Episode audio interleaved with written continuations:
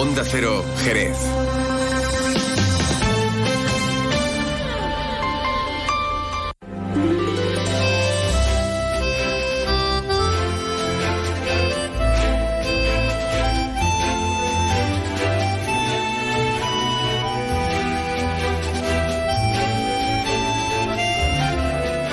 Ay, y yo con el paraguas cargando. Dos días llevo, cargando con el paraguas. ¿Dónde está la lluvia? Dicen que a partir de las dos se pone la cosa ya... Vamos, panorama de agua de verdad. Pero lo que son las previsiones de momento, que nos dicen que vamos a tener agua con alto porcentaje... Nada, paseando el paraguas.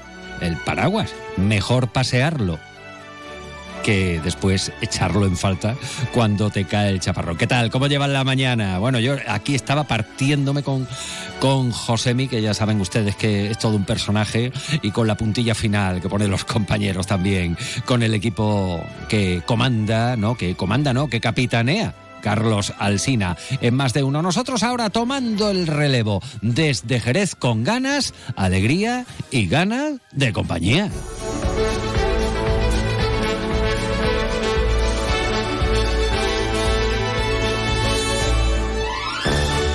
De uno Jerez. Juan Ignacio López. Onda Cero. Bueno, no, no, no, no lo había estudiado para que me saliera un pareado, pero sí, compañía, información, entretenimiento, radio en estado puro y en directo, por supuesto, aquí en Onda Cero, que es su casa. Gracias, gracias por elegirnos un día más, por quedarse con nosotros. Termina el SINA, llegan los artibles de, de aquí, de Jerez. Hoy eh, les pido encarecidamente que, que se mantengan a, la escucha porque vamos a conectar con un hombre que se llama Prudencio. Prudencio va en una mm, eh, moto adaptada con la intención de recorrer todas las provincias españolas. Como cada persona, como cada ser humano, Prudencio también tiene unas características especiales. En este caso, pues sufre eh, una enfermedad autoinmune que es la esclerosis múltiple. Y precisamente para poner en el foco de la investigación y reclamar, pues lógicamente, eh, inversión en investigación para eh, tratar de aminorar eh, y paliar los efectos de, esa enfermedad que sufren muchas personas en España y en el mundo, pues Prudencio ha cogido la moto adaptada, una serie de colaboradores y creo que a estas alturas puede estar por Málaga. Bueno, la última vez que he hablado con él, que lo he hecho en dos ocasiones a lo largo de esta mañana, bueno, pues eh, moviéndose estaba. Ayer salía de Jerez y además fíjense ustedes con una imagen que se quiere mucho aquí, sin desmerecer a las otras, que ya saben ustedes cómo son los cofrades. El Cristo de la La Virgen del Valle y no sé si el Juanillo, pero eh, con, con, esas imágenes dice que, que va acompañado eh, Prudencio Macías. En segunda, en, enseguida hablamos con él porque en segundo lugar vamos a recibir hoy a la gente de Alcohólicos Anónimos con un mensaje mm, cargado de importancia en el mes que estamos. Estamos en octubre, pero en noviembre ya saben, Halloween, los Santos, como quieran. Después ya llegan las zambombas, eh, llegando diciembre y las navidades. Ocasiones perfectas para, si te invitan, tomarte una copa pero lo haces con consumo responsable. Escucha Alcohólicos Anónimos. Y hoy hablaremos de Condumio. Los amigos de la Asociación Profesional Hostelería de Jerez van a estar con nosotros aquí en la radio, en directo, para hablarnos de Destapa Jerez. Y hablaremos de flamenco, y hablaremos de tsunami, en fin, un poquito de todo. Pero antes de nada, vamos a enterarnos de qué tiempo nos aguarda para las próximas horas. Si va a llover o es un cuento. Luce Shopping, el mayor centro outlet de la provincia de Cádiz, patrocina este espacio. Nos vamos hasta la Agencia Estatal de Meteorología. Luce Peda, muy buenas tardes. Buenas tardes. Hoy en la provincia de Cádiz tendremos chubascos que pueden ser localmente fuertes. Viento de componente sur con rachas fuertes, ocasionalmente muy fuertes en la Sierra de Grazalema. Aviso hoy por rachas máximas de 70 kilómetros por hora en Grazalema. Las temperaturas hoy suben. Se espera hoy una máxima de 29 grados en Arcos de la Frontera, 28 en Jerez de la Frontera Frontera, 26 en Cádiz, Algeciras y Rota. Mañana tendremos precipitaciones débiles, más intensas en las sierras y en el área del estrecho. Cielo nuboso cubierto con brumas por la mañana, sin descartar las nieblas en las sierras.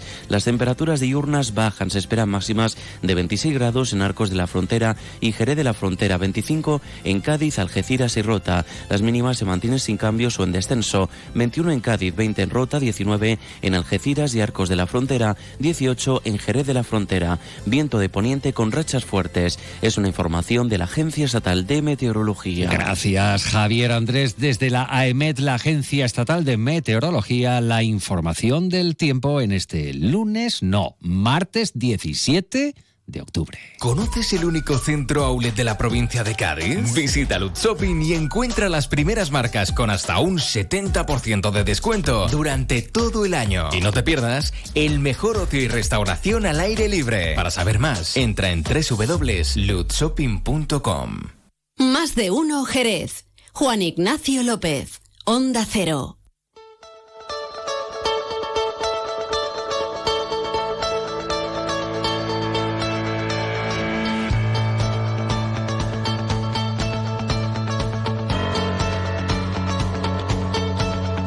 Con las noticias de la jornada que hoy tienen un buen titular de apertura. Al menos es el que em, les mencionamos ahora porque es el que habla de ocupación hotelera. Hay buenos datos turísticos respecto al puente que hemos dejado atrás, puente de la Hispanidad, puente del Pilar, como usted quiera llamarlo. Los hoteles asociados a la Federación Provincial de Hostelería Oreca han llegado casi al lleno. Estamos hablando del caso de Jerez, porque, por ejemplo, en Cádiz Capital, también en otras localidades, pues ha subido hasta el lleno. Pero fijándonos en Jerez, el jueves 12 de octubre, los alojamientos hoteleros de la ciudad estuvieron al 75%, subiendo el viernes 13 al 91% de camas ocupadas y el sábado a casi el 95%, o lo que es lo mismo, rozando el lleno total. Ya el domingo, casi de lógica, día de vuelta, la ocupación hotelera descendió al 46%. En conjunto, la provincia de Cádiz ha superado el 90% de ocupación durante el puente del 12 de octubre, coincidiendo, no hay que olvidarlo, con la Sail Escuchan a Estefan de Clerc, que es presidente de la Asociación de Hoteles de Oreca. Ha sido un puente muy positivo a nivel de ocupación hotelera en toda la provincia de Cádiz. Hemos rozado el lleno en muchos de los hoteles de la costa.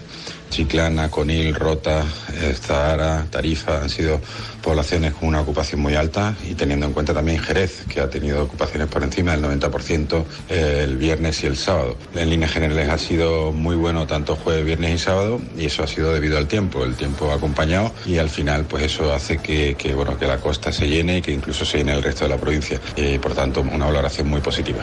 Positiva valoración desde Oreca y hoy está en Jerez la oficina de Información y Atención Ciudadana del Defensor del Pueblo Andaluz. Bueno, se ha trasladado el equipo precisamente del Defensor hasta el Centro Social de la Granja. Allí están desde las 10 de la mañana y hasta la 1 de la tarde. Esta tarde vuelven eh, de 5 a 7 y mañana miércoles igual. El objetivo de esta visita presencial del Defensor, tal como explicaba ayer el jefe de la Oficina de Información, José eh, Colsa, es acercar los servicios de la institución con el fin de garantizar los derechos de los ciudadanos frente a la actuación de administraciones públicas. Los problemas a nivel sanitario, pues la insuficiencia de personal en los hospitales, por ejemplo, pues hace poco tramitamos una con respecto a la insuficiencia del personal del hospital de Jerez porque no tenían cita para la unidad de cirugía vascular, por ejemplo, problemas para conseguir cita en el centro de salud, toda la problemática que existe con respecto a la salud mental, a la unidad del dolor, problemas con la dependencia, retrasos en la valoración. Si desea acudir a consulta con el defensor del pueblo andaluz, deberá eh, obtener cita previa llamando al 954 21 21 21 o en un correo electrónico habilitado precisamente para este efecto. 12 y 29 minutos cambiamos de asunto para hablarles de la reunión que han protagonizado la Diputación de Cádiz con representantes de diferentes asociaciones del sector primario, la pesca, la agricultura, la ganadería de la provincia. Este encuentro eh, se ha celebrado en el marco de una visita institucional al Centro Experimental Agrícola y Ganadero dependiente de la Diputación y que está ubicado aquí en Jerez. Han participado las organizaciones UPA, Unión de Pequeños Agricultores, ASAJA, COAG, además de la Confederación de Pescadores de la provincia. Eh, la presidenta de la institución provincial, Almudena Martínez, ha adelantado que se tendrán en cuenta eh, diferentes cuestiones para el plan del sector primario que está elaborando precisamente la Diputación. Hemos concretado que existe una serie de deficiencias, como es pues, hacer frente a esa digitalización que tiene que verse ahora sometidos pues el sector primario y que es muy difícil y también unido a los incrementos de los costes de producción, al tema de residuos, los efectos que está teniendo la sequía, en fin, el reparto de la nueva PAC, en fin, una serie de problemas a los que pues uniéndolos todos se ve afectado todo el sector primario. Bueno, y vamos eh, cambiando de asuntos para hablarles de una nueva sede de la oficina comercial del Servicio de Autobuses Urbanos aquí en Jerez. Eh, está en las instalaciones de Jereiza, en la céntrica calle La Torre, el horario de atención al público, lunes a viernes, 9 a 2 de la tarde y 5 a 8. Las gestiones que hasta ahora se venían realizando en la sede de calle Corredera se trasladan a este lugar. Y en previsión, mañana los servicios que se prestan desde el edificio central del ayuntamiento, en la calle Consistorio, como su propio nombre indica, van a permanecer fuera de servicio eh, por trabajos de la compañía eléctrica en la mejora y mantenimiento de la red. Insistimos, mañana 18 y esta suspensión puntual eh, de los servicios públicos incluye, por ejemplo, a la oficina de atención al ciudadano. Vamos rápidamente con la crónica de sucesos para contarles la actuación de la Policía Nacional en Sanlúcar, deteniendo a un hombre, ojo, de 60 años que, eh, al que se le atribuye el presunto delito contra la salud pública. Y es que fue descubierto cuando portaba un saco con 10 kilos de marihuana. El portavoz de la Policía Nacional en la provincia es Andrés Bragado. Esta intervención antidroga ha sido realizada en el marco de la Operación Globo para intensificar las actuaciones policiales de prevención e investigación caminadas a detectar, identificar y detener a las personas dedicadas al tráfico de drogas en Sanlúcar de Barrameda. Los hechos tuvieron lugar sobre las 10 y cuarto del 13 de octubre cuando los agentes de la Unidad de Prevención y Reacción de la Comisaría del Puerto Santa María, Puerto Real, observaron a una persona que caminaba por un carril contiguo a la carretera del puerto de Santa María. El individuo aceleró el paso hasta deshacerse, lanzando a la cuneta el voluminoso saco que portaba a sus espaldas. Se trataba de cogollos de marihuana. Bueno, pues curiosa carga la de este detenido. Salimos de la crónica de sucesos y nos vamos ahora hasta Guadalcacín porque recuperan este otoño el mercado medieval. Eh, se celebrará el último fin de semana del mes de octubre y con ello se persigue dinamizar la economía local, pero también servir como elemento de atracción para los visitantes y que constituya un atractivo también turístico. Así lo destaca el alcalde guadalcacileño Salvador Ruiz. Una actividad que recuperamos de nuevo en Guadalcacín este año. Tendrá lugar en la Plaza Artesanía del 27 al 29 de octubre, donde bueno, nos encontraremos con artesanos y comerciantes de la zona, también propios de Guadalcacín y de otras localidades colindantes. Y desde aquí invitaros, ¿no? Ese fin de semana eh, la Plaza Artesanía se, se traslada al medievo bueno, pues el Guadalcacín y esa eh, cita a final de este mes y terminamos hablando del 150 aniversario, nada más y nada menos, eh, de Cruz Roja, eh, compromiso con la humanidad. Para marcar esta ocasión, precisamente hoy martes 17 de octubre, a partir de las 6 de la tarde, tiene lugar un evento, un evento especial en el Alcázar de Jerez. Precisamente por los micrófonos de Onda Cero, aquí en más de uno Jerez pasaba el presidente de la Asamblea Local de Cruz Roja, se llama Ignacio Jaén. Cruz Roja se caracteriza por, por varias eh, circunstancias. En primer lugar, porque es una organización que está en casi todo el mundo establecida y por otra parte, porque tiene un amplio abanico de proyectos y acciones sociales que lleva a cabo. Y eso la convierte en, en una de las organizaciones más importantes, además de su papel de auxiliar de las administraciones públicas en, la, en las acciones solidarias. Bueno, pues enhorabuena Cruz Roja, que 150 años no se cumplen todos los días. Más de uno Jerez. Juan Ignacio López, Onda Cero.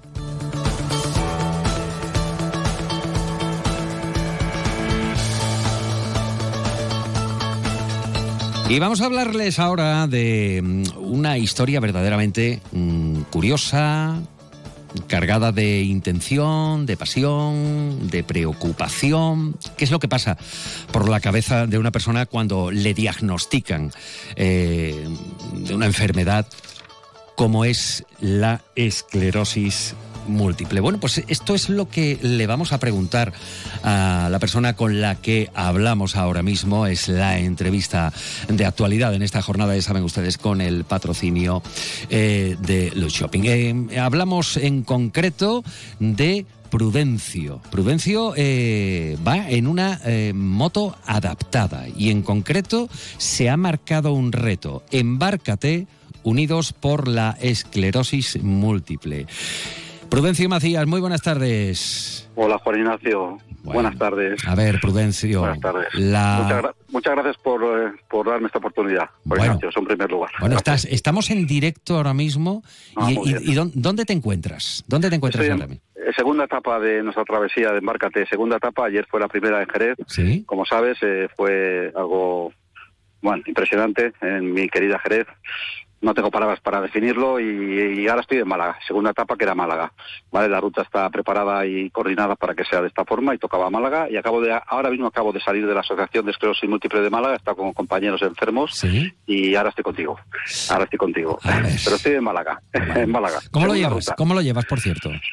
Bueno, pues eh, ya sabes, la esclerosis múltiple eh, es, eh, como dicen algunos expertos, yo soy un, un enfermo más, pero he, estudiado bastante en estos meses desde que me di de baja y empezamos con este proyecto y, he leído mucho y me da cuenta de que no es una enfermedad eh, de las mil caras, como le denominan, ¿no?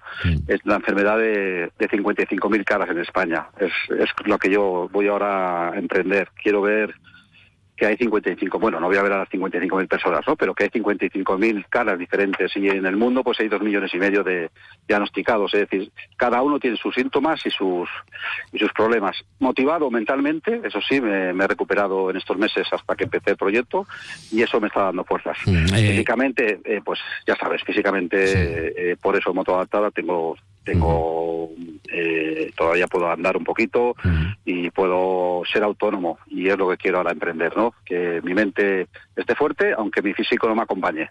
Un poco esta es la situación actual pero motivado motivado y contento con el proyecto qué, gran, gesta haces qué gran gesta haces. A ver Prudencio eh, la pregunta es directa y ya lo he avanzado antes ¿Qué pasa por tu cabeza cuando, primero, cuándo te diagnostican? ¿Hace cuánto tiempo te, diagnostican esclerosis múltiple? 2012. En el año 2012, yo anteriormente ya tenía síntomas como les pasa a cualquiera. Eh, eh, la prevención es muy importante y la, y la detección precoz es importantísima. Por eso yo también quiero en este proyecto pues hacer hincapié en eso, aunque ya hay muchas personas que lo saben, ¿no? Pero yo tenía la mano dormida en el, en el 2000, tenía una mano dormida, pero lo de siempre lo dejé pasar eh, se me durmió la segunda mano, hormigueo constante la segunda mano, y ya es cuando fui al médico. Y en el 2012 es cuando eh, ya me hicieron unas pruebas correctas en neurología y detectaron que tenía esclerosis múltiple, eh, la, la, primaria progresiva. En el 2012, ese fue el día, el día clave. Mayo de 2012 es cuando me lo detectaron. ¿Qué pasó por tu cabeza en ese momento cuando, cuando te dicen? Eh, tengo una, bueno, yo pensaba que tenía una coraza de hierro. Eh, cuando uno está bien de salud, pues se cree que no se come el mundo.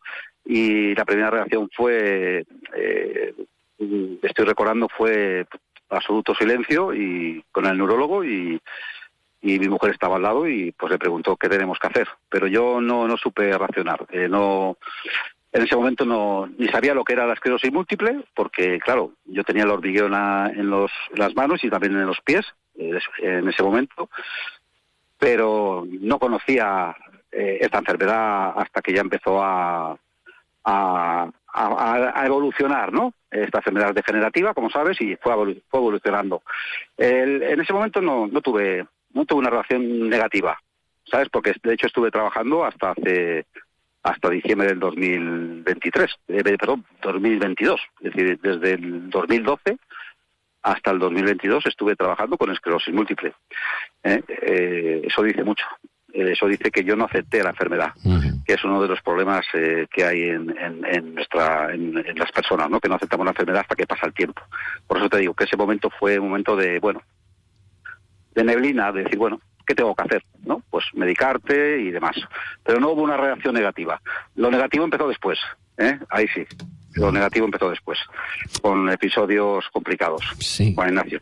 Pero en ese momento, te digo, no, no percibí nada, seguí trabajando, me fui a una asociación, no dije que no, porque yo seguía diciendo que tenía que era un hombre de hierro hasta que ya evolucionó la enfermedad de tal forma que bueno que los dolores calambres y hormigueos y espasticidad en las piernas fueron ya casi casi totales yo tengo una espasticidad del 95% ¿eh? tengo que utilizar silla de ruedas a veces tengo que ir con bastón a veces puedo caminar vale todavía tengo esa autonomía pero el peor momento fue 2000 2015 ese fue el momento mío de mayor eh, complicación, mm. Juan Ignacio, porque ya llevaba, ya iba evolucionando muy, muy rápido la enfermedad. Mm.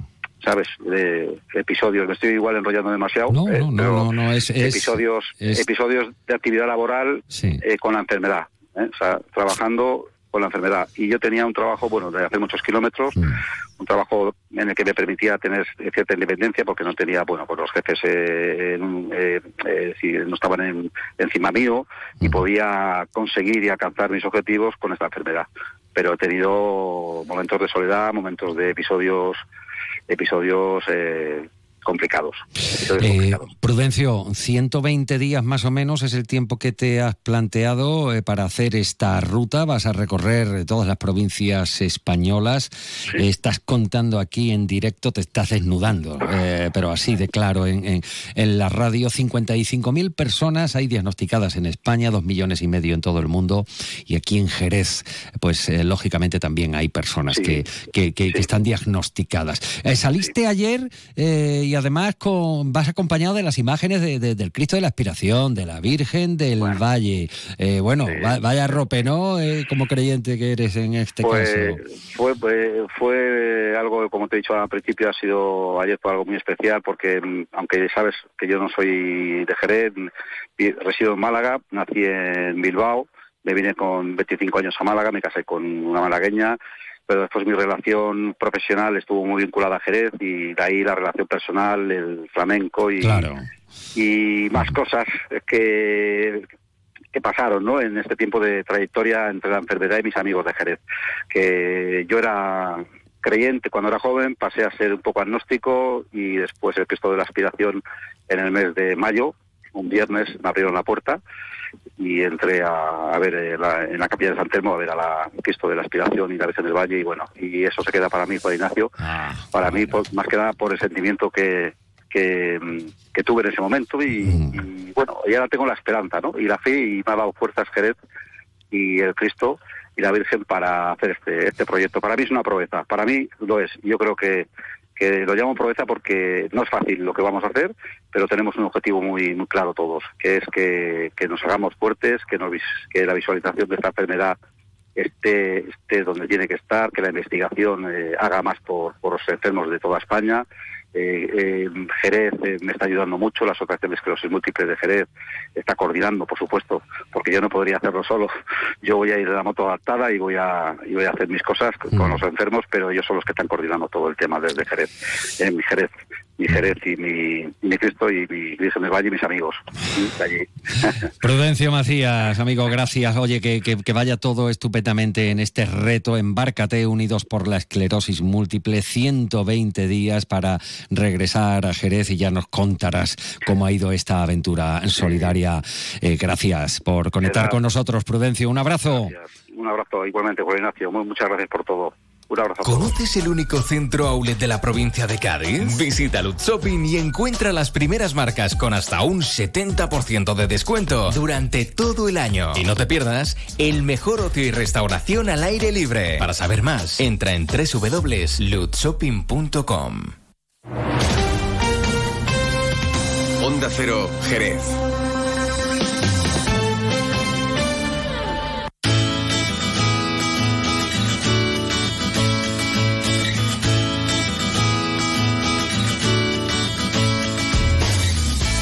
Bien, ya les habíamos anunciado al inicio del programa que hoy nos visitarían los amigos de Alcohólicos Anónimos. ¿Por qué?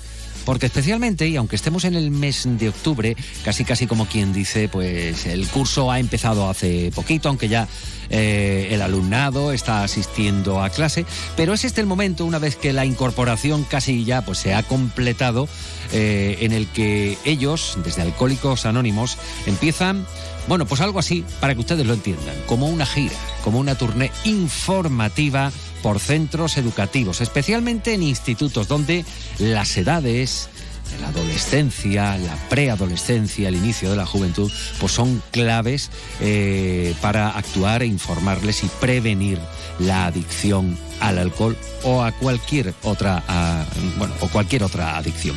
Hoy con nosotros están Santi y Javier de Alcohólicos Anónimos en Jerez. Santi y Javier, muy buenas tardes. Buenas tardes. Buenas tardes. Bienvenidos a la radio y ¿cómo se afronta eso? Hablarles a la gente joven, a la gente que está en clase siempre con ganas de, bueno, sí, de pasarlo bien, por qué no decirlo, de echar unas risas aparte de las obligaciones académicas que tiene cada uno, pero ¿cómo se le entra a esta franja de edad de- de- del alumnado para que perciban ese, ese mensaje que les trasladáis? Pues entra con total naturalidad, porque nosotros no vamos allí a contar ni batallitas ni aventuras desgraciadas de las que hemos pasado en nuestra vida, sino vamos a hablarles de, de los pormenores que ha tenido para nosotros nuestra vida en particular, pues la adicción a la- al alcohol, a otro tipo de sustancias, porque hay, que recordar de que muchos alcohólicos pues también son adictos a lo que es la cocaína, la heroína o a cualquier otro pastillas, todo este tipo de adicciones que son tan tan malas para, no- para nosotros, ¿no? Y entonces pues nos ponemos en contacto con los orientadores. Este año hemos hecho de que a primero de curso pues nos pusimos en contacto con los orientadores de los distintos centros donde habíamos estado ya el año pasado. Hay que recordar que el año pasado dimos más de 21 información pública en institutos, en iglesias y demás también. Y entonces lo que hemos hecho es que ellos ya nos han incorporado su agenda, digamos, de, de actividades para este curso. Ya de hecho tenemos en el mismo instituto aquí en Jerez, durante el mes de noviembre tenemos tres citas para poder hablar con los chicos y ahora el día 10 de noviembre pues nos vamos a Trebujena, que es un área blanca, que es un área donde no hay eh, centro de alcohólicos anónimos y demás, y es donde nosotros nos han llamado para poder darle una charla en el Teatro Municipal para los chicos del instituto, de los institutos de allí de Trebujena. Y siempre, ya os digo, con la naturalidad y contando la experiencia de vida que nosotros siempre transmitimos. No Claro. otra cosa. Claro, eh, Javier, eh, que en estas charlas que hacéis para estos chavales, para estas chavalas, igual a, a alguno de estos chavales o chavalas están viviendo una situación eh, parecida a la que vosotros le describáis en su hogar. ¿Cómo le entráis? ¿Cómo le entráis? Pues la verdad que al principio siempre piensas, "Va, son jóvenes, a ver cómo te van a escuchar, porque no sabes cómo, cómo tal, pero como dice Santi, cuando empiezas a hablar con tu naturalidad y empiezas a contar tu vivencia, automáticamente cambia lo que es la, el aspecto de, de estos chavales porque se refleja o en ellos mismos o en alguien que hay en su familia. Entonces, automáticamente, la verdad que es muy gratificante porque empiezan a escuchar, que poca- pocas veces lo hacen, la verdad. Y entonces, pues, si es la verdad que entonces ya vas entrando en esa dinámica, ellos van escuchando y, y la verdad que mm, es, es- es algo natural, porque ellos cuando escuchan la vivencia, por desgracia, la vida que hemos vivido y por lo que hemos pasado, empiezan a, a pre- a- a prestar atención y, y se les nota en la cara. Automáticamente hay un silencio. Mm. Lo captáis, lo captáis perfectamente. Oye, la disposición de los centros educativos, ¿cómo es? Cuando le hacéis la propuesta de, de visitarles y hacer estas charlas, ¿Con qué os encontráis? Pues hay gente muy abierta a ello. Hay En la gente muy- generalidad, todo el mundo sí, positivamente, sí, imagino. Son gente muy abierta porque conocen el problema.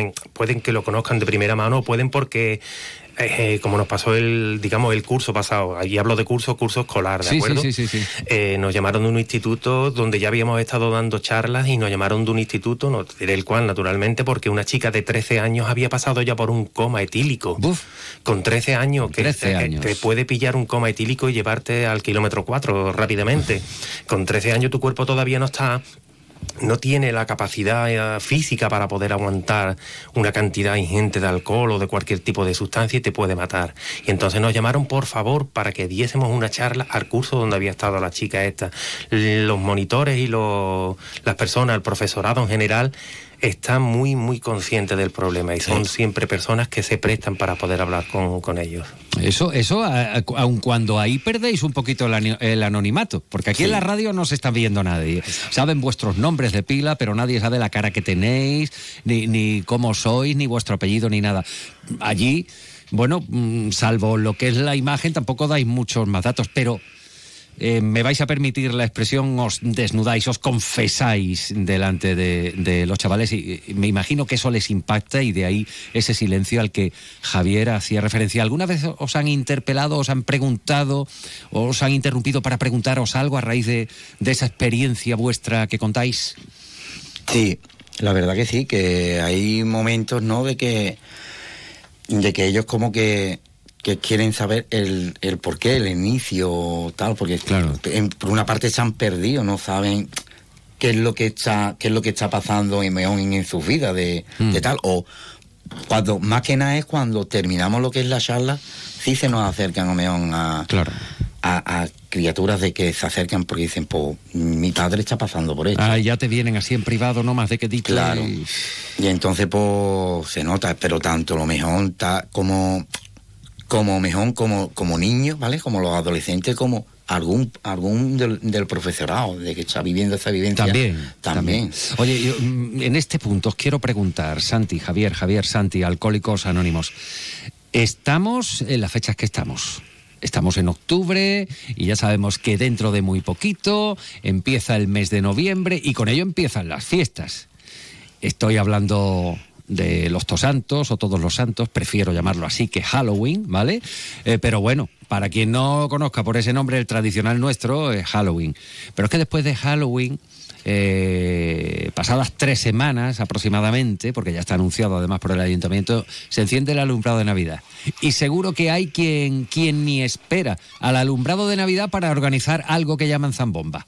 Y ya sabéis que en las zambombas, en en Halloween, en todo el mes de diciembre, pues hay una propensión y una facilidad, entre comillas, ¿no? de, de consumir alcohol porque vas a algún evento, alguna fiesta, alguna reunión.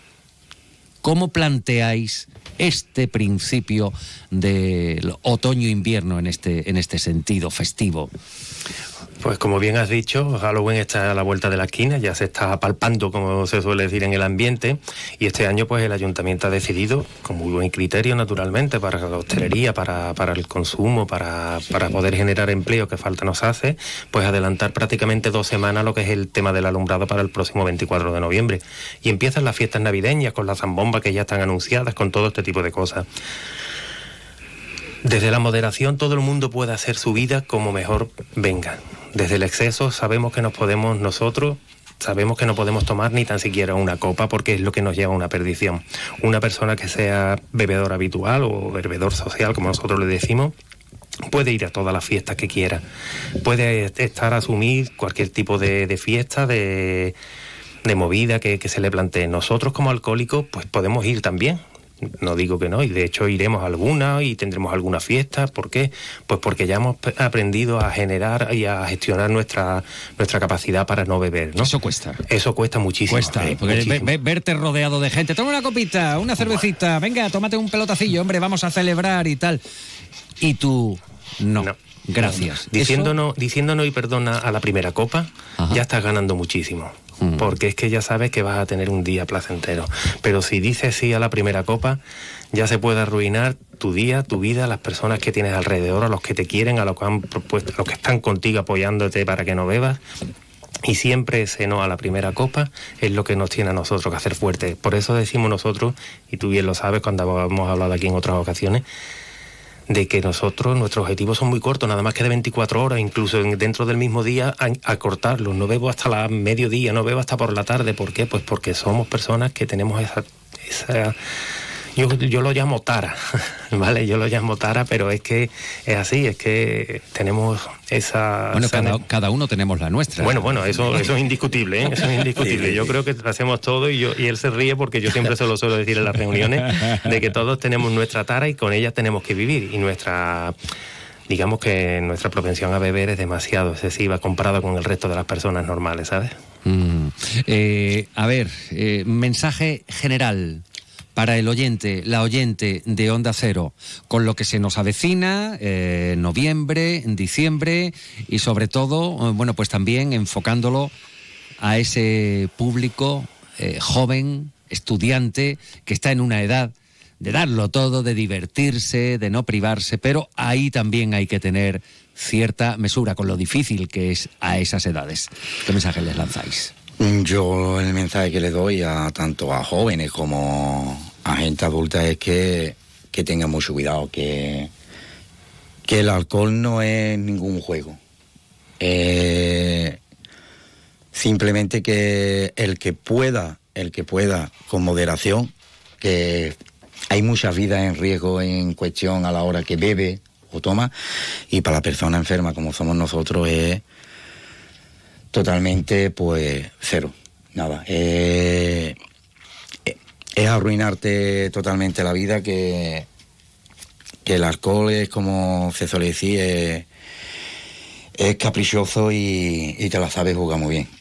Y nada, yo lo único que digo que, que tengan mucho cuidado, que los que no, no tienen la enfermedad mejor como nosotros, que vean con moderación, que echan en riesgo sus vidas y las que están alrededor. Mira, aquí siempre lo decimos, siempre con consumo responsable. Con un consumo responsable, bueno, pues tú, y, si eres capaz de dominarte y controlarte, consumo responsable, pues lo estás haciendo. Buen mensaje, Javier.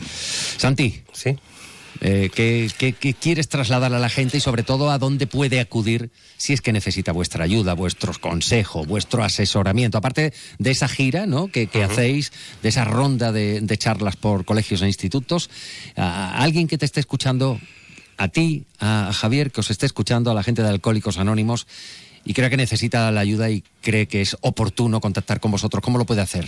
Pues muy fácil, redes sociales, Alcohólicos Anónimos, ve el área de Cádiz y desde Cádiz pues hay un teléfono, el cual siempre hay una persona a las 24 horas del día en la que te dirá que te preguntará por tu localidad, por tu zona, por donde vives dentro de lo que es la localidad y te dará una serie de teléfonos mm. de los distintos grupos que hay en, por ejemplo, en Jerez hay una serie de grupos y te dará el más cercano que tú quieras, por si te quieres ir a la otra punta o si te quieres quedar cerca de tu barrio. Que hay en Jerez, si buscas geográficamente en Sanlúcar, pues puede haber otros grupos más. En Rota no, entre Bujena. Entre Bujena. Entre Bujena no, porque es un área blanca, como has dicho antes, siempre aprendemos algo. Y ahí siempre habrá otra persona con el teléfono 24 horas. Y puedo decir siempre, y esto lo digo por experiencia, de que las puertas de Alcohólicos Anónimos están para aquellas personas que no que, lo quiere, que lo necesita, porque es que está, está abierta. Y te lo digo yo porque he entrado en más de una ocasión por esa puerta. Esa puerta jamás está cerrada para aquella persona que quiere dejar de beber.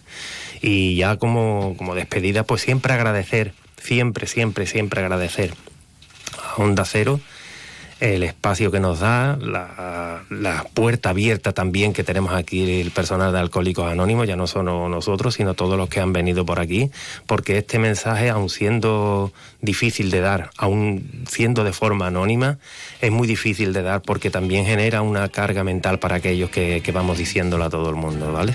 Muchísimas gracias, Ignacio. Que sea útil, que tenga su fruto. Gracias a vosotros. Gracias, Alcohólicos Anónimos.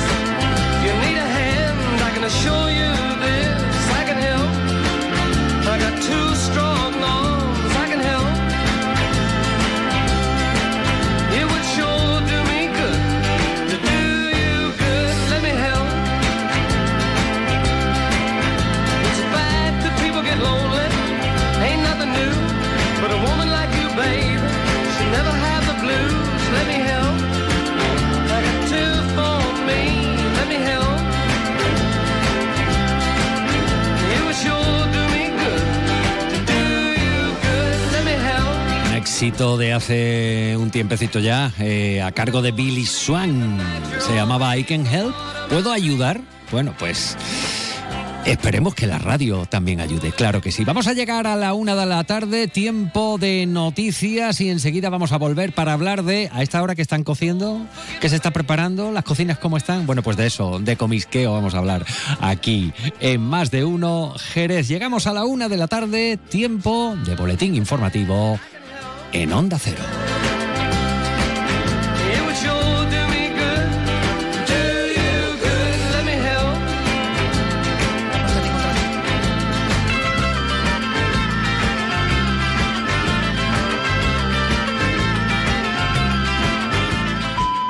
Es la una de la tarde, mediodía en Canarias.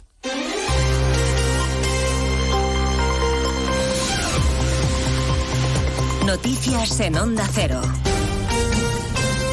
Buenas tardes, les avanzamos a esta hora algunos de los asuntos de los que hablaremos con detalle a partir de las dos en Noticias Mediodía, empezando por el choque diplomático de España con Israel que ayer acusó a algunos ministros de posicionarse al lado de Hamas. El titular de Exteriores acaba de explicar tras el Consejo de Ministros que ha sido un incidente puntual con Israel que ya ha quedado zanjado tras aclararle a la embajadora ¿Cuál es la, la, posición oficial de nuestro país para la que solo hay dos voces autorizadas, Asunción Salvador? Sí, la del presidente del Gobierno y la del ministro de Exteriores. Ha reiterado varias veces, subraya Álvarez, que cada ministro tiene su perímetro de acción política, que lo demás son opiniones y que desde el Consejo de Ministros no se opina. Uno no viene a la rueda de prensa del Consejo de Ministros para comentar opiniones, sino para explicar políticas. Y la política del Gobierno de España ante esta crisis en Oriente Medio, lo he expresado claramente, está en varios comunicados oficiales, está muy clara. Recado a Belarra, cuyas palabras calificando de genocidio la respuesta de Israel y pidiendo que se lleve a Netanyahu ante la Corte Penal Internacional, provocaron ese enfado que la embajadora en España manifestó ayer a través de un comunicado. Álvarez lo ha calificado de incidente puntual que, por su parte, dice ya está zanjado. A partir de las dos nos vamos a ocupar de la situación sobre el terreno. La ONU alerta de que solo queda comida en Gaza para cuatro o cinco días y de que la población empezará a morir de hambre y sed en poco tiempo. El paso de Rafah sigue cerrado y la ayuda humanitaria continúa bloqueada en la frontera, Diana Rodríguez. Sí, decenas de camiones que forman una larga cola continúan esperando en el paso de Rafante una posible apertura que no llega. Lo cierto es que hasta ahora la ayuda humanitaria continúa bloqueada mientras la población de Gaza, según el Programa Mundial de Alimentos de Naciones Unidas, resiste a duras penas con las reservas de agua y comida a punto de agotarse. La situación humanitaria empeora después de 11 días de bombardeos y los hospitales también afrontan sus últimas horas de combustible antes del apagón final. La Organización Mundial de la Salud denuncia que hay más de 11.000 heridos que necesitan asistencia médica y UNICEF advierte de posibles epidemias en la franja debido al empeoramiento de las condiciones humanitarias y el desplazamiento masivo hacia el sur. Los contactos diplomáticos se intensifican. Esta tarde, reunión de urgencia de los jefes de Estado de los 27. El presidente de los Estados Unidos viaja mañana a Israel, mientras las amenazas de Irán suben de tono y el régimen avisa con una acción preventiva contra Israel en las próximas horas. En nuestro país, en el capítulo de hoy de la investidura, que sigue sin tener fecha por cierto, el presidente Sánchez reúne a su equipo negociador en la sede de Ferraz.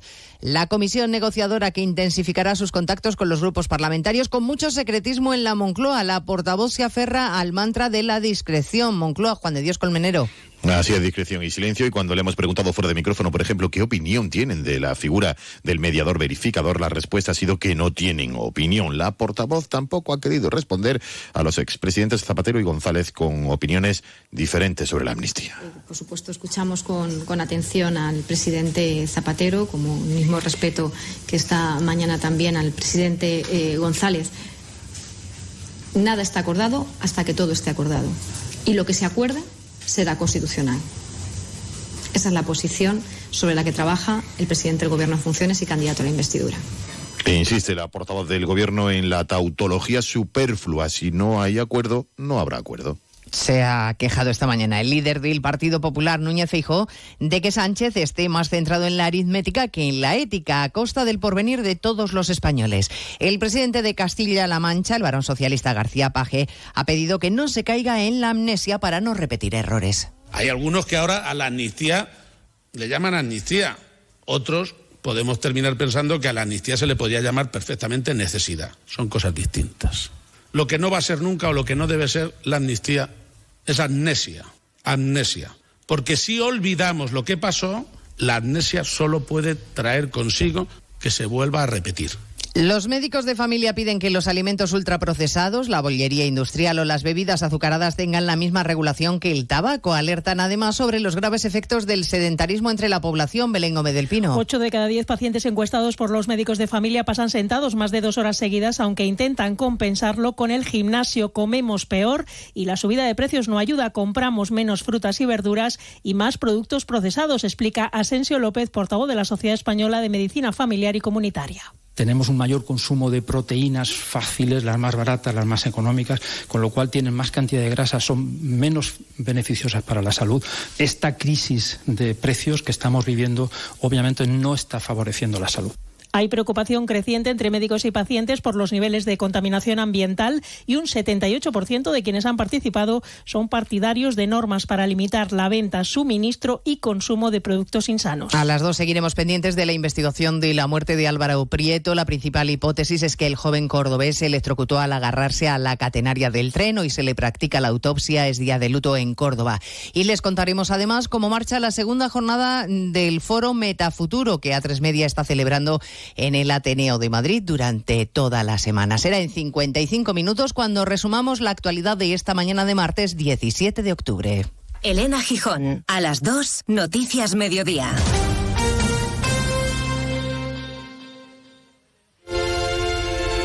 ¿Cuándo sabes que es la persona indicada? Cuando se puede hablar de todo con ella. Cuando siempre quieres saber más. Cuando sientes esa sintonía, ahí es. Ahí sí. Si no es eso, ¿qué haría más de 560.000 oyentes escuchando a la misma persona? Lo normal entre amigos. Porque así, con carisma, pluralidad y una buena conversación, es imposible no sintonizar con Julia Otero. Buenas tardes, a veces conviene dejar la actualidad y echar un vistazo. Julia en la onda, cada tarde a las 3 y cuando quieras, en la web y en la app. Onda Cero, tu radio.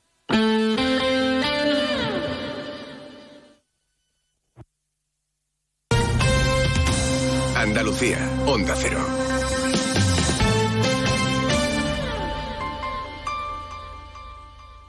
Este otoño, únete a la revolución solar con Social Energy. Disfruta de tu instalación llave en mano con grandes descuentos y te regalamos 200 euros en tu batería virtual para que pagues 0 euros en tu factura eléctrica con Quiero Luz. Pide tu cita al 955 44 11 11 o socialenergy.es y aprovecha las subvenciones disponibles. La revolución solar es Social Energy. La Federación Andaluza de Municipios y Provincias te acerca a las novedades de lo que más te preocupa. Empleo, salud, medio ambiente y sostenibilidad, ciudades inteligentes, participación ciudadana, cultura y patrimonio. Tienen más información en famp.es. Sobre todo, Onda Cero Andalucía. En Onda Cero, Noticias de Andalucía. Jaime Castilla. Buenas tardes, hacemos a esta hora un repaso de la actualidad de Andalucía de este martes 17 de octubre y comenzamos con la investigación sobre la muerte de Álvaro Prieto López, que ya ha sido confirmada que es fue a causa de una fuerte descarga eléctrica al saltar sobre el techo de un tren en la estación de Santa Justa, tal y como en la zona de talleres, tal y como han grabado las cámaras de seguridad de una gasolinera cercana. No obstante, esta mañana se le practica la autopsia al cuerpo, por lo que habrá confirmación definitiva. La investigación descarta por ahora la participación de terceras personas en el suceso, aunque todavía quedan muchas incógnitas por esclarecer como el por qué se caló en la estación de esa forma. Mientras tanto, en Córdoba hoy es día de luto oficial y se ha guardado un minuto de silencio en homenaje al joven fallecido que desapareció el jueves 12 de octubre. Onda Cero Córdoba, María Luisa Hurtado. Colegas de la madre de Álvaro, procuradora de profesión, se han concentrado ante la sede de la Ciudad de la Justicia, donde han guardado un minuto de silencio por el joven, acto que se ha repetido en todas las facultades de la universidad, en el ayuntamiento y la Diputación. El Cabildo Catedral ha celebrado a primera hora de la mañana una misa capitular por su alma. En Málaga, a esta hora todavía está en marcha una operación de la Policía Nacional contra una organización neonazi asentada en diferentes partes de España. Onda Cero Málaga, José Manuel Velasco. La operación la desarrollan conjuntamente la Policía Nacional y los Mossos de Escuadra contra una presunta organización criminal en diferentes municipios de Cataluña, Madrid, Lugo, Toledo y Málaga. El dispositivo se centra sobre Combat 18, una organización criminal vinculada al nacionalsocialismo y al supremacismo blanco. Seguimos ahora con el repaso de la actualidad del resto de provincias y lo hacemos por Almería. En Almería, la plataforma Almería Unida contra la Pobreza ha detectado media docena de zonas muy vulnerables en la provincia con tasas de desempleo que superan el 40%. Varias de ellas en barrios de la capital como Los Almendros o El Puche, pero también en otros puntos como Carretera de la Mojonera o el Ejido Centro. En Cádiz, la Policía Nacional ha detenido a un hombre que ha intentado matar a su madre. Supuestamente apuñaló a la mujer en dos ocasiones y llamó al 091 diciendo que alguien había entrado en su domicilio y les habían agredido. En Ceuta, la plataforma ciudadana ha convocado una concentración para esta tarde, concretamente a las seis, bajo el lema Ceuta con Palestina frente a las puertas de la delegación del Gobierno. Esta plataforma ha hecho un llamamiento a la sociedad ceutí para que asistan a esta concentración pacífica en favor de la paz en Palestina. En Granada, un joven de 20 años detenido por la Guardia Civil tras apuñalar en el costado a su hermano de 23 a raíz de que ambos discutiesen en el domicilio familiar situado en el municipio granadino de Albuñuelas. Los dos hermanos discutieron y el padre acabó por echarlos del domicilio. Poco después, la Guardia Civil recibió una llamada alertando de que una persona estaba herida. En Huelva, la universidad ensalza hoy la figura del químico Abelino Corma con su nombramiento como doctor honoris causa. Se le entrega este máximo reconocimiento académico de la universidad por sus méritos de investigación en el ámbito de la química. Fue en 2014 reconocido con el Premio Príncipe de Asturias. En Jaén, la Guardia Civil ha detectado al conductor de un autobús escolar que duplicaba la tasa de alcohol permitida para profesionales. Cubría una línea escolar en la comarca de Sierra Mágina. Fue localizado cuando se dirigía a recoger a 55 menores de un instituto de enseñanza secundaria. Y en Sevilla, a las doce y media, ha comenzado la reunión de los jefes de Estado Mayor de los 27 países de la Unión Europea, que tiene lugar en la Plaza de España. Este encuentro asiste tanto el alto representante de Política Exterior y Seguridad de la Unión, Josep Borrell, como la ministra de Defensa en funciones, Margarita Robles. El asunto central es la postura europea en la guerra de Israel. Más noticias de Andalucía a las 2 menos 10 aquí en Onda Cero. Onda Cero. Noticias de Andalucía.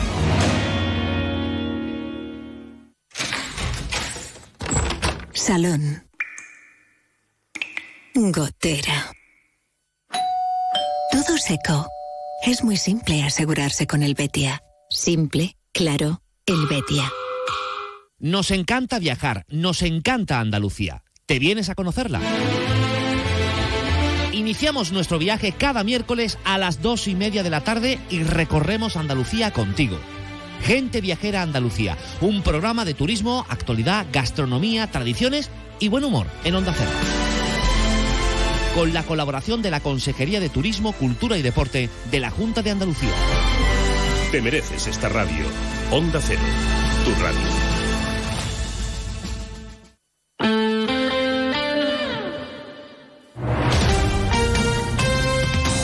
Onda Cero, Jerez.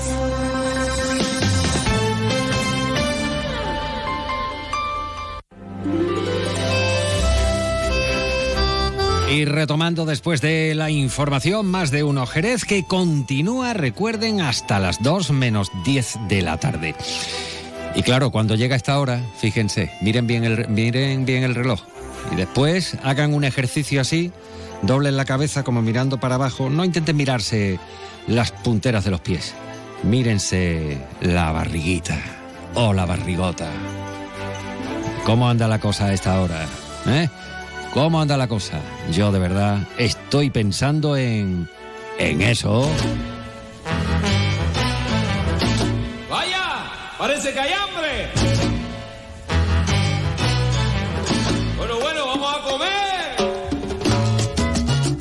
Está claro que vamos a hablar de comida, que nos encanta hablar de condumio.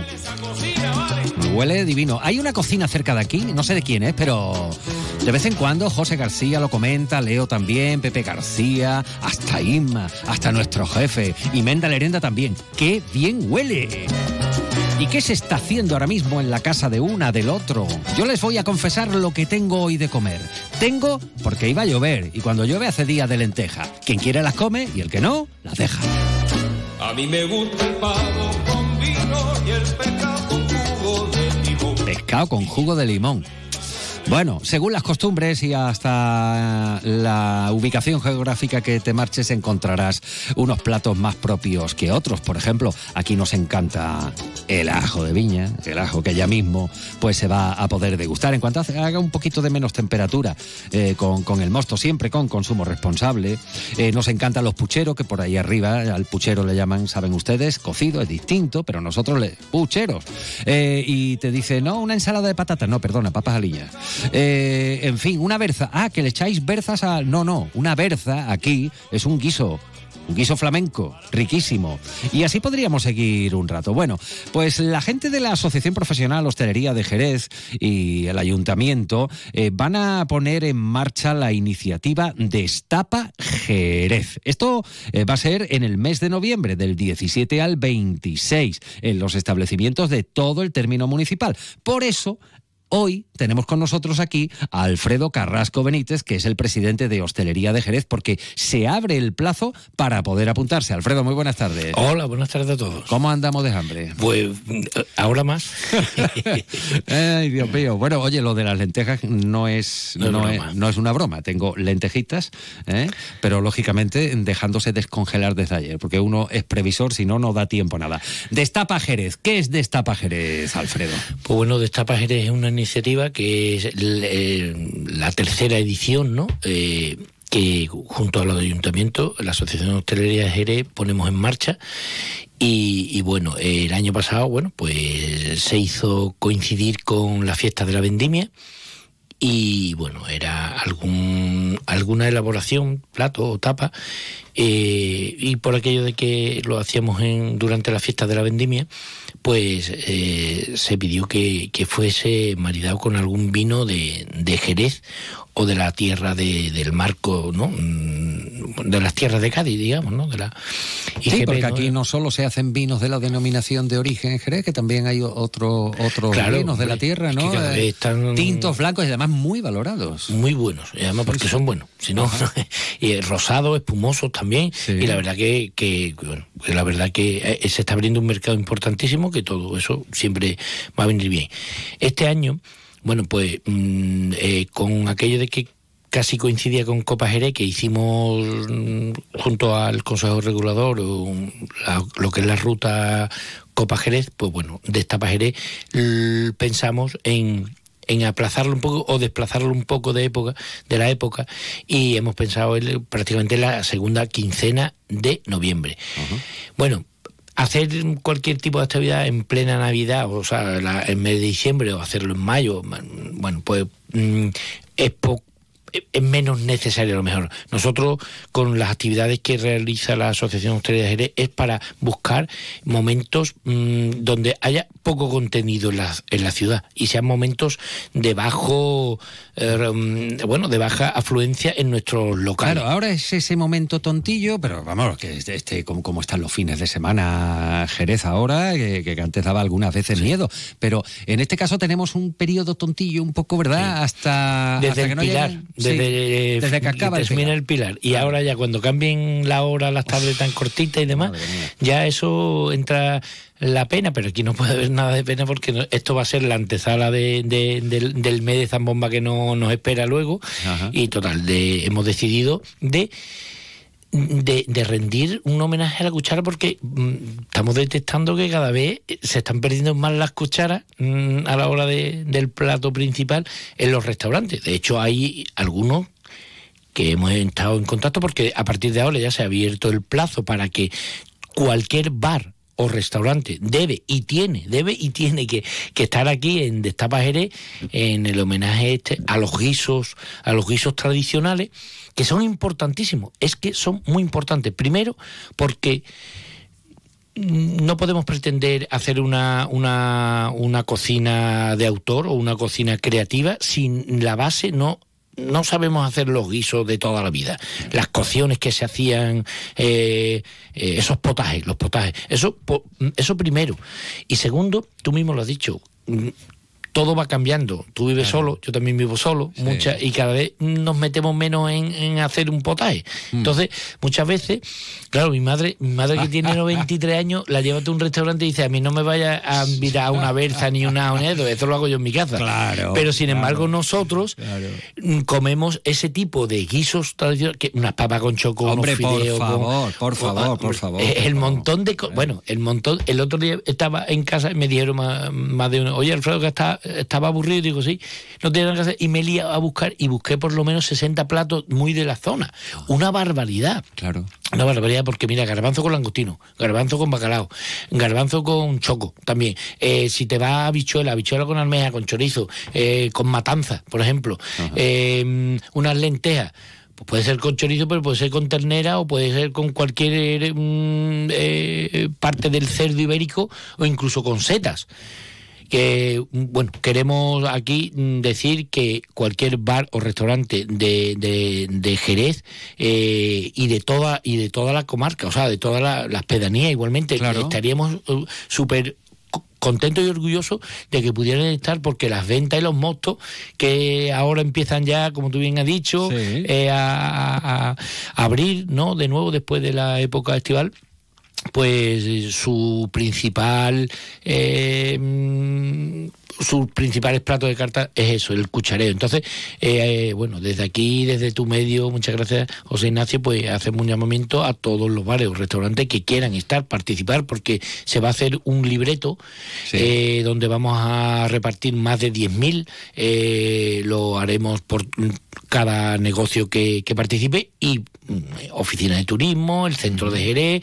¿vale? Donde va a estar recogido o una o dos elaboraciones mm, de guisos tradicionales, que hay muchísimos, la sangre en tomate, los huevos la flamenca, oh. que en los riñones al jerez, por favor, los riñones al jerez que, que ya cada vez... Pregúntaselo al seller de Can Roca, a los, a los hermanos, ¿eh? pregúntale que lo aman, dicen que eran el bocadillo que se llevaban a la, cuando iban al campo. El, bocadillo de riñones que le hacía la madre. Al, al, Jerez, por además, Josep Roca es un enamorado de los. Sí, sí, sí, sí, sí, así, así lo contó, así lo contó. Pues nada, pues eso, eso hay que. Eh, eso no se puede perder y eso es verdad que mm, el trabajo y el ritmo de vida que llevamos ahora los más mm. jóvenes, pues no nos da para echarle tantas horas como la echaban nuestras madres, nuestras abuelas en la cocina. Pues, pues para eso estamos los bares y restaurantes, para, para poder degustar ese tipo ¿Qué hay que hacer? Se me han pasado ahora mismo por la cabeza si llueve taganinas. ¿Qué cosa más rica. Eh, Alfredo, ¿qué tiene que hacer el hostelero, la hostelera? Nada. Eh, eh, Ponerse en contacto con hostelería de, Jerez. ¿Por qué canal? ¿Cómo lo mm, hacen? Mira, pues nos puede mandar un correo un correo a hostelería de Jerez arroba gmail.com, ¿vale? O mandar por WhatsApp lo que es la foto mm, y el precio del plato, mm, solamente una foto y el precio, a, a, un, por WhatsApp al 605 271 344 605 271 344 ¿Y el correo electrónico es? Hostelería de Jerez. Hostelería de Jerez, no hostelería Jerez, sino hostelería de, Jerez, arroba gmail. gmail.com. Bueno, pues ya lo sabe, por favor. Desde Pepe, el que lleva el bar de, del barrio, por ejemplo, de la, de, la granja, del agrimensor, hasta la gente de Olivar de Rivero, o de aquí del centro, o, de la barca, o en Guadalcacín, ¿eh? que, también se, come de, de nivel. Torrecera. Ahí está. Pues que se apunten, hombre, que se apunten queremos decir eso, guisos de cuchara y guisos tradicionales, la cola de toro, la carrillá, por ejemplo, ¿no? Eh, como he dicho antes, la sangre en tomate. Y además, además, también vamos a invitar a las, a las distintas cafeterías, pastelerías, para que puedan poner también algún postre tradicional, como puede ser nuestro tocino de cielo, como puede ser, por ejemplo, eh, una poleá, una leche frita, o alguna otra cosa más que hay de, mm, para tomar de postre, que es muy de aquí. La leche frita es muy de aquí. Ay, Dios mío, bueno, ya lo saben, hosteleros, que se anime el personal, que hay mucho que enseñar y presumir de nuestros guisos de cuchara de toda la vida, los guisos tradicionales. Del 17 al 26 de noviembre, las jornadas organizadas por el Ayuntamiento y la Asociación Hostelería de Jerez, Destapa Jerez. Alfredo Benítez. Presidente, gracias por estar hoy con nosotros. Gracias a vosotros. Vamos a sufrir un poquito escuchando. Venga, vamos, vamos.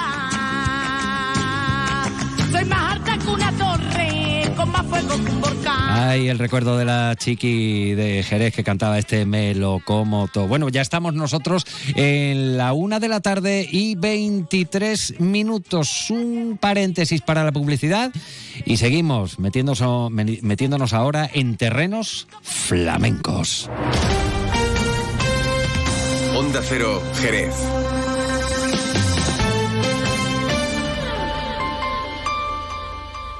Tenemos algo importante que decirte. En Automoción Terry, tu concesionario Cupra en Jerez, disponemos de tres unidades de Cupra Born 100% eléctrico, con más de 400 kilómetros de autonomía por menos de 30.000 euros. Ven a Automoción Terry tendrás la oportunidad de ver y probar un coche diferente en un espacio diferente. Automoción Terry. Estamos en Jerez, en la avenida Tío Pepe 11. No elijas a la ligera y llévate un Cupra Born por menos de 30.000 euros.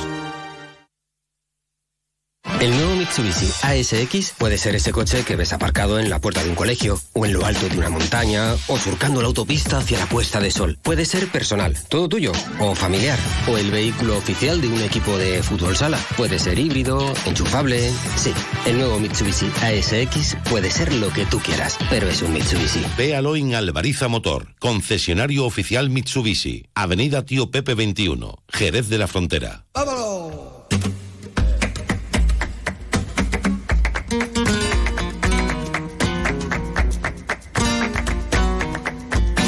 Este es el sonido inconfundible. Bueno, eso diría eh, cualquiera que no tuviera ni la más mínima idea. Y les puedo asegurar que, el que les está hablando ahora mismo no es ni mucho menos docto en esto, pero con respeto y siempre con las orejitas bien abiertas y disfrutando, lógicamente, de lo que traiga nuestro buen amigo eh, Paco Benavent en busca de las huellas del flamenco, como cada martes aquí en Más de Uno Jerez. Paco, muy buenas tardes. Muy buenas tardes, Juan Ignacio. Siempre trayendo tesoros, buscando buscando, eh, rebuscando y, encontrando cosas que dice, bueno, ¿y esto de dónde ha salido? ¿Y cómo es posible? ¿Y ¿Qué es lo que nos traes hoy? Que me tienes intrigado, Paco. Pues hoy... Mm, cuando se habla de las casas cantaoras, ¿no? Ahora es un término que se está utilizando mucho, ¿no? Casas cantaoras de Jerez, la casa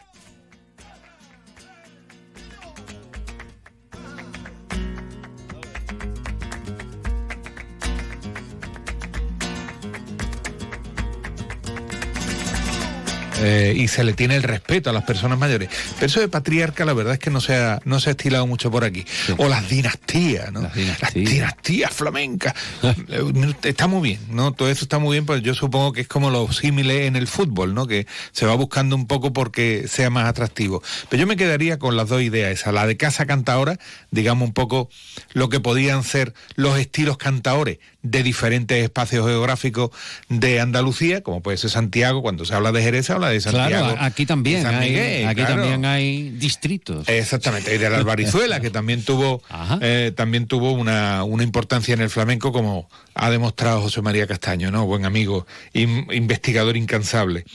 Pues, pero hoy eh, yo quería traer algo de flamenco. Seguimos un poco en los albores, en los comienzos del flamenco grabado el, otro día hablábamos de justamente de eso, de, de, las primeras grabaciones que hubo en cilindro de cera, la pusimos, pero como son casi cacofonías, muchas veces más vale, más vale no abusar tampoco. Pero, era muy curioso, hombre. tanto que escuchamos a don Antonio Chacón, don Antonio Chacón, y ahí mm. estaba, Dios mío, de, un cilindro de cera. Pero no, abusar del oído del oyente tampoco, claro, ¿no? Claro, claro. Bueno, son curiosidades que, son esas delicatessen que, que rescatas para, para los oyentes. Y, de, y después después, bueno, después de los cilindros de cera tuvimos las la placas de pizarra a partir de 1902. Y es curioso porque de 1902 a 1956, que son cincuenta y tantos años, al 54 en concreto, eh, grabó, yo creo que muchísima gente del flamenco. Y hay de todo, ¿eh? hay cosas que son muy buenas y que han trascendido a la historia y que se han vuelto a grabar, después primero en cintas abiertas o en cintas cassette o en single con reconstrucciones, pero ha habido muchos artistas que no grabaron, por las razones que fueran. ¿eh? O sea, muchas veces porque había que desplazarse simplemente a Cádiz o a Sevilla, que es donde estaban las grabadoras de, de discos o por ejemplo también a Madrid, lógicamente, ¿no? Es donde estaban las grandes casas discográficas, o salir de España en, en Alemania o en Francia, que también había grandes casas eh, discográficas. Pero es verdad que hay artistas que fueron artistas o artistas locales, que fueron grandes artistas reconocidos en el ámbito local y también fuera de nuestro contorno municipal y que no grabaron nunca. Y hoy es el caso, uno de los que traigo, que es... Esto que suena, por ejemplo, esto que está sonando... Gregorio el Borrico. Oh, esto es, esto es muy grande, ¿no? A la guitarra de parrilla. Es una grabación reciente, ¿eh? bueno, reciente, tampoco tan reciente, pues Manuel el Borrico, Gregorio el Borrico, murió en el año 83. Entonces tampoco podemos decir que sea una grabación muy reciente. ya han pasado 40 años. Eso es, ya han pasado 40 Se dice pronto, del 83 a hoy 40 años. Y son esas efemérides que también han pasado un poquito desapercibidas. A excepción, insisto de nuevo con nuestro querido y común amigo José María Castaño, que es una enciclopedia que tiene en la cabeza un montón de, información. Y que sí que se, acordó del borrico. Pero el borrico, ya digo, nació en 1910. Quiero decir, la niña de los peines ya había grabado en esa época, a don Antonio Chacón, lógicamente también, ¿no? Pero supongamos que con 20 años, es decir, en los años 30, el borrico podía haber grabado. 30, 35, más o menos. Ya podía haber grabado y no tenemos ninguna constancia de que grabara en placa de pizarra. Pero es verdad que casi no grabó tampoco en vinilo. Grabó gracias a dos personajes también extraordinarios. Uno es Manuel Río Ruiz, que es el que hace posible que borrico vaya, vaya a Jerez y fue uno de los promotores de Así Canta, Así Canta Jerez o Canta Jerez, ¿no? que es el, en definitiva exactamente un, un, disco icónico en la discografía. Y José Blas Vega, ¿no? que son los que lo llevan a Madrid. Yo supongo que medio engañado, que vamos al puerto que está aquí al lado y le metieron al pobre hombre 600 kilómetros entre pecho y espalda. ¿no? Y, quería mm, que se escuchara porque es una manera de cantar bulería muy a los años, muy a los años 70, muy, muy a los años 60, digamos, 60, 70. Pero es que es lógico, porque este hombre eh, que murió mayor, murió con 73 años, mayor para la época. Entonces, claro, hoy con 73 años. La longevidad hoy es más. Que están haciendo deporte tan mejor que tú que yo, Juan Ignacio. Pero que en esa época, hombre, gente muy, muy castigada, ¿no? Personas muy castigadas porque trabajaban en el campo y, y era lo que se decía de sol a sol y era de verdad, ¿no? Mm. Y ya no solamente en el, canto que, en el campo que iba con la motito, que iba con el coche, no, muchas veces se iban dando y la mayoría de las veces se iban dando, se quedaba uno en la gañanía y volvía allá de a los 15 o 20 días, ¿no? Cuando había terminado la, la temporada. Con lo cual la vida, la vida era bastante complicada y bastante dura, ¿no? Y en el caso de Borrico, que hay grabaciones muy interesantes, incluso en Rito Geografía del Cante, a mí me llama la atención que no grabara eh, en placa de pizarra. Puede ser por muchas razones. Primero porque no era un artista digamos, fetén, de lo que decimos, artista, este hombre que se dedica artista, ¿no? Se, dedicaba a otras cosas, ¿no? Y ya es de mayor cuando empieza a tener un poquito más de repercusión, de mayor con 50 años. calla, calla. De mayor, con 50 años. Que la grabación de rito y geografía más o menos podía tener esa, esa edad, ¿no? Y lo que tenemos aquí, pues, debe de ser una, una fiesta privada. Este disco lo sacó eh, el, Diario de Jerez, la, edición en papel, y tenía fondos, pues se llamaba así, ¿no? Fondos inéditos del Centro Andaluz de Flamenco, que procedían de grabaciones de Ricardo Pachón, que también fue director del Instituto Andaluz de Flamenco, y además, bueno, un, un descubridor de grandes talentos, ¿no? Y mm, alguna vez hablando con Ricardo decía, no, y allí me iba yo con el Nagra, el Nagra pensé que era una persona, el Nagra era una especie de magnetofón. un poco ahí demuestra uno también. yo te podría decir el, el UER, ¿no? Que, era un magnetofón portátil que llevamos la gente de la radio hace unos cuantos años y que pesaba como la madre que lo trajo al mundo, pero grababa como un piano, como un piano. Vamos. Pues el Nagra este era algo similar, ¿no? Y entonces, bueno, pues Ricardo Pachón, al que le tengo mucha admiración, y es un hombre muy, muy entrañable y, y además otra biblioteca viviente. Eh, era un bueno pues tuvo la paciencia no solamente de eh, sonorizar muchos espectáculos que él, se dedicaba a esto sino la paciencia también de grabarlo todo de sacarlo a formatos digitales aunque eso lo ha hecho también muy muy recientemente y después bueno pues una de esas partes sí que llegó al centro como fondo digo inédito inédito porque no se han editado no no, no fueron editados porque eran grabaciones normalmente en directo no y el centro sí que sí que tuvimos la oportunidad de, sacar este disco, que era Alcante Jerez, fondos inéditos, con El Borrico, con El Choza, Romerito, Juana la del Pipa y María la Burra. Bueno, pues el segundo corte que vamos eh, lo que vamos a oír es a María la Burra. María la Burra fue, ya no vive, claro, hija de El Borrico. De ahí lo de las sagas familiares, lo de los apodos familiares, muchas veces. Hay familiares que hoy tienen, o sea, hay cantadores, quiero decir, que hoy tienen un apodo, un, nombre artístico que puede tener 150 años tranquilamente. Claro, porque ha ido pasando de generación en generación. Efectivamente. De padre a hijo a nieto tal, y algunos se remontan cinco generaciones. En este caso, el borrico eh, es un apodo que le pone, pues, seguramente alguien en una fiesta cuando era joven, que tenía una voz también potente y muy poderosa, alguien dijo, parece que canta como un borrico o tiene la voz de un borrico. Bueno, cualquier barbaridad de esta, que sería lo que se dijera en ese momento. Bueno, pues vamos a escuchar al borrico.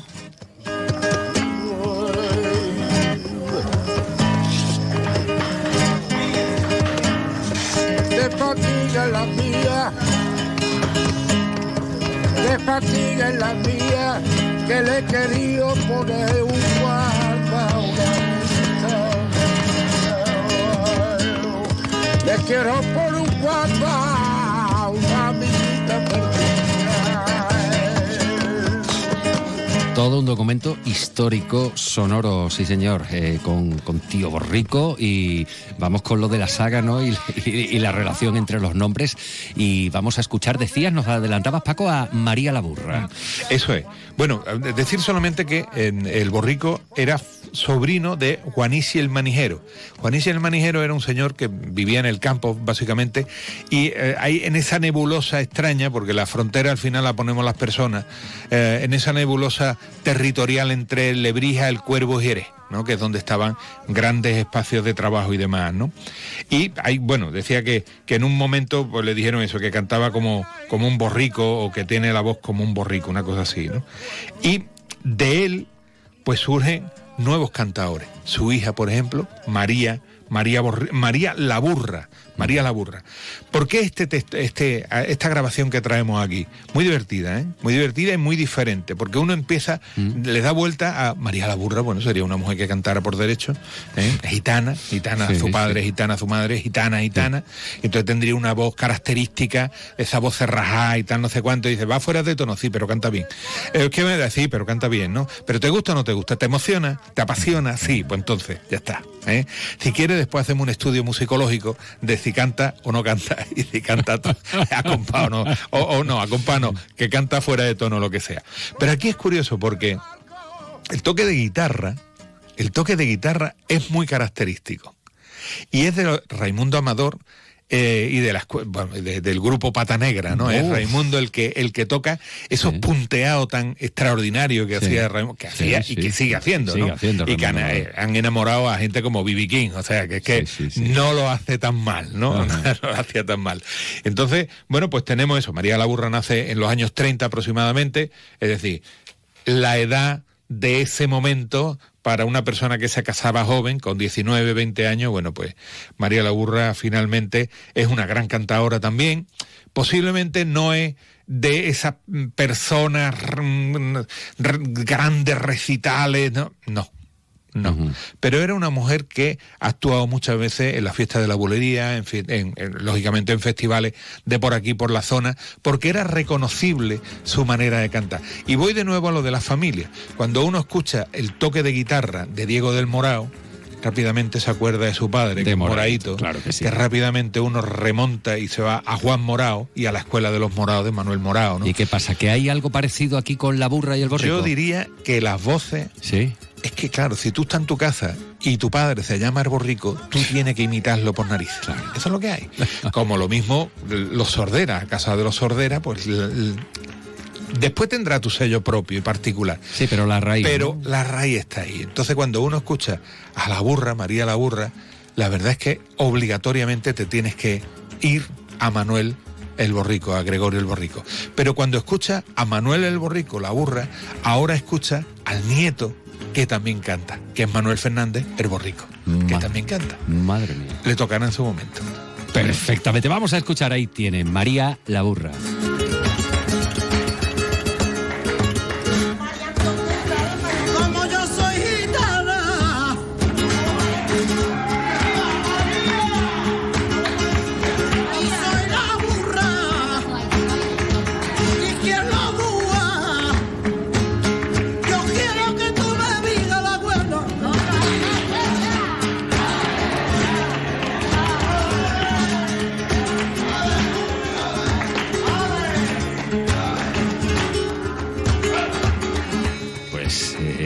Lo, que estabas eh, comentando y sugiriendo, Paco Benavén.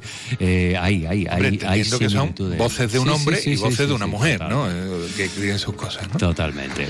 Pues don Francisco Benavent en busca de las huellas del flamenco y hoy rescatando dos grabaciones históricas. Primero el tío Borrico, después su, su hija María Laburra y fíjense qué cosa, ¿no? Hay con, con Raimundo Amador a la guitarra. ¿eh? Qué cosa, qué cosa, contrastes. Paco, feliz semana. Nos vemos la semana que viene. Muchas gracias, tú también.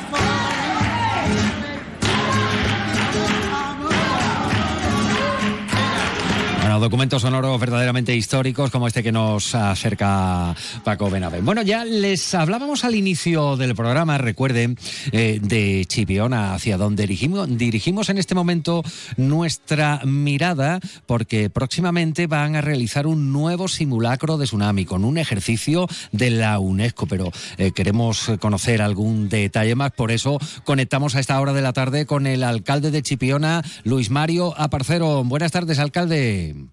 Hola, ¿qué Buenas tardes. Mira, me habéis cogido una reunión, ¿Sí? que salir, pero bueno, venga, vamos a hablar de Gra Bueno, gracias, alcalde, por atender la llamada de Onda Cero. ¿Qué se va a hacer en esta ocasión? Porque no es la primera vez en la que Chipiona escenifica lo que pudiera eh, ser la maniobra de reacción ante una alerta por tsunami. Bueno, no es la primera vez porque es que el 1 de noviembre, Día de los Santos de 1755, un gran maremoto, el maremoto de Lisboa, arrasó nuestras costas y llevamos 169 años pues sacando al Cristo de la Misericordia y mm. conmemorando esta efeméride, con lo cual mm, tenemos una alta sensibilidad en este en este asunto. Por eso cada año, coincidiendo con esta fecha, organizamos lo que es una semana dedicada un poco al tema del maremoto, estudio de, tsunami, en fin, eh, hacer evidencia. Y nosotros somos ahora mismo centro europeo, a través de la UNESCO, de, de, de, un, de los estudios de tsunami por ver un poco cómo se puede mejorar o corregir las condiciones cuando esto viniera o viniese, que esperemos que no venga nunca, ¿vale? Entonces, pues claro, en esta semana pues tenemos la salida profesional del Cristo el día 1, que es importante, tenemos unas visitas escolares a, lo, a, lo, a, la ermita, al sitio, a la Cruz del Mar, al castillo, al centro de Tsunami Reading, también tenemos unas conferencias de, por el cronista oficial de la villa. Tenemos también la visita importantísima de los miembros de la UNESCO que por primera vez vienen a Chipiona para eh, formar parte de lo que es el programa de evacuación y de eh, la, la, organización a través de un centro educativo de la primera mm, evacuación que se va a hacer en toda Europa eh, con motivo de una alarma eh, que se va a dar en, a una hora determinada desde Madrid, en una alarma simbólica, ¿no? Bien. Entonces eso sería el lunes 6 de, de, noviembre y total que hay una serie de actividades importantes a través de la UNESCO, que la UNESCO es la que nos avala y, no, y nos va a, proporcionar pues nuestro certificado y nuestro de centro piloto. Mm. De todas nuestras experiencias, lo que queremos es trasladar al resto de municipios de Huelva, de Cádiz, de Portugal y de Marruecos, porque estamos todos en la zona de influencia del Golfo de Cádiz, que es una, una zona eh, tremendamente eh, llena de, elementos mm, tsunámicos que es posible que ocurran, eh, porque ya han ocurrido anteriormente, y así pues la UNESCO nos avala para, hacer esos estudios. Mm.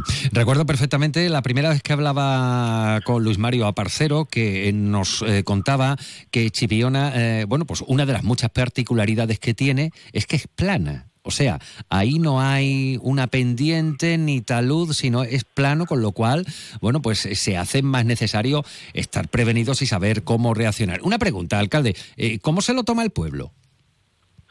Bueno, al principio casi todos los municipios cuando hablaban de tsunami y maremoto estaban un poquito como de risa, de carnaval, esto como es, que esto que es una ola, el maremoto.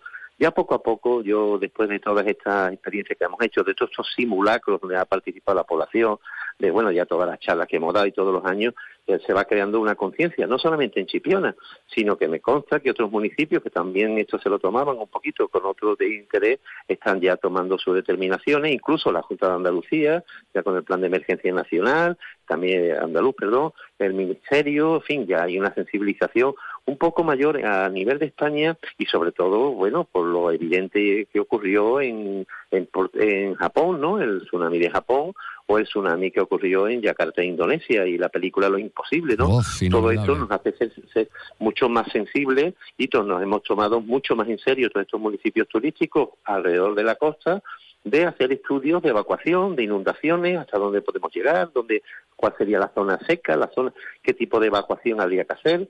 Pues mira, una es salir corriendo, pero la otra es subir hacia la parte más alta de la vivienda porque la ola también hemos detectado que no es una ola gigantesca como la película esa que arrasa Nueva York, no, no, son ondas de agua de que van superficialmente, lo vemos en las películas, en los documentales de lo ocurrido evidentemente en, en todas las costas de Indonesia o Japón, ¿no?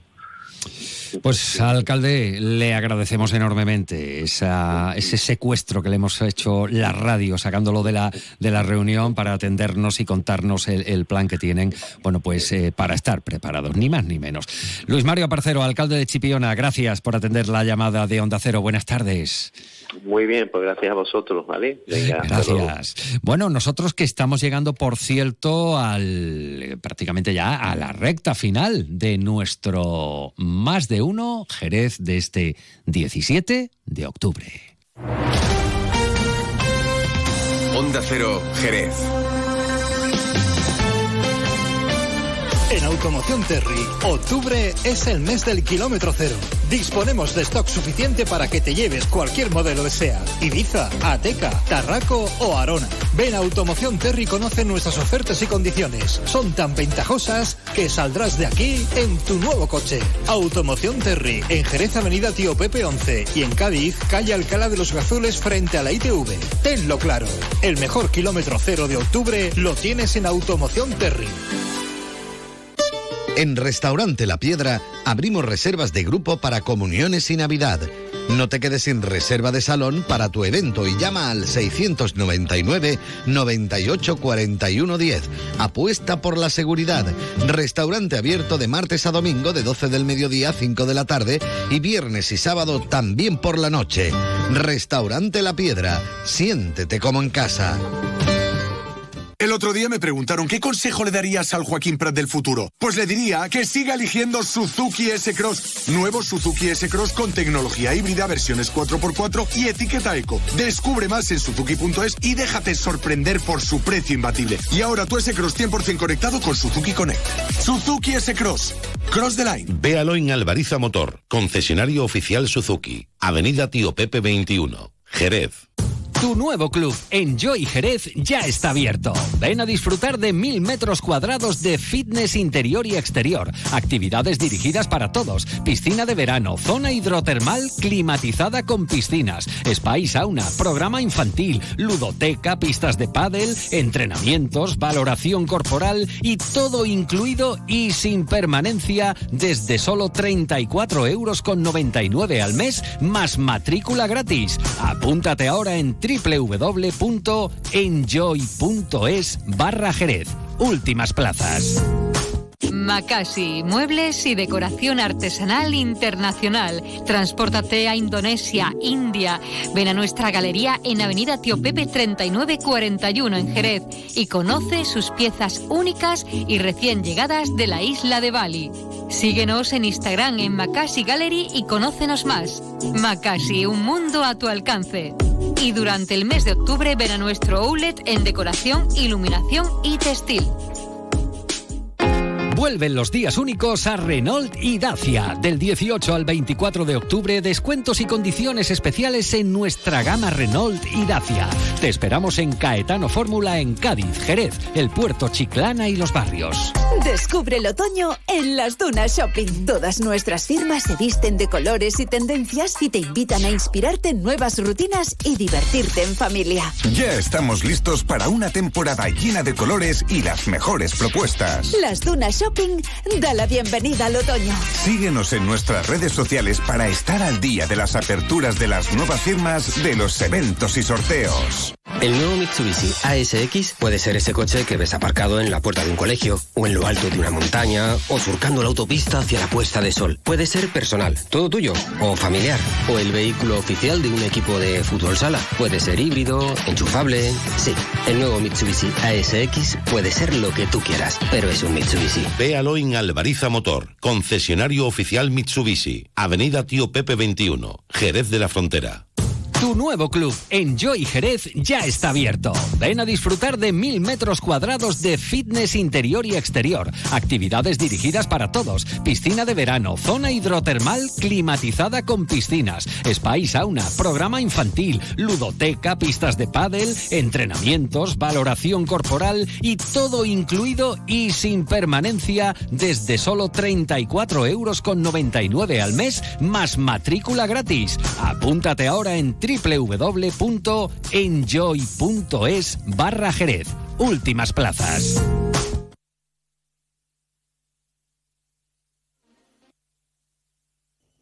Onda Cero Andalucía, sobre todo.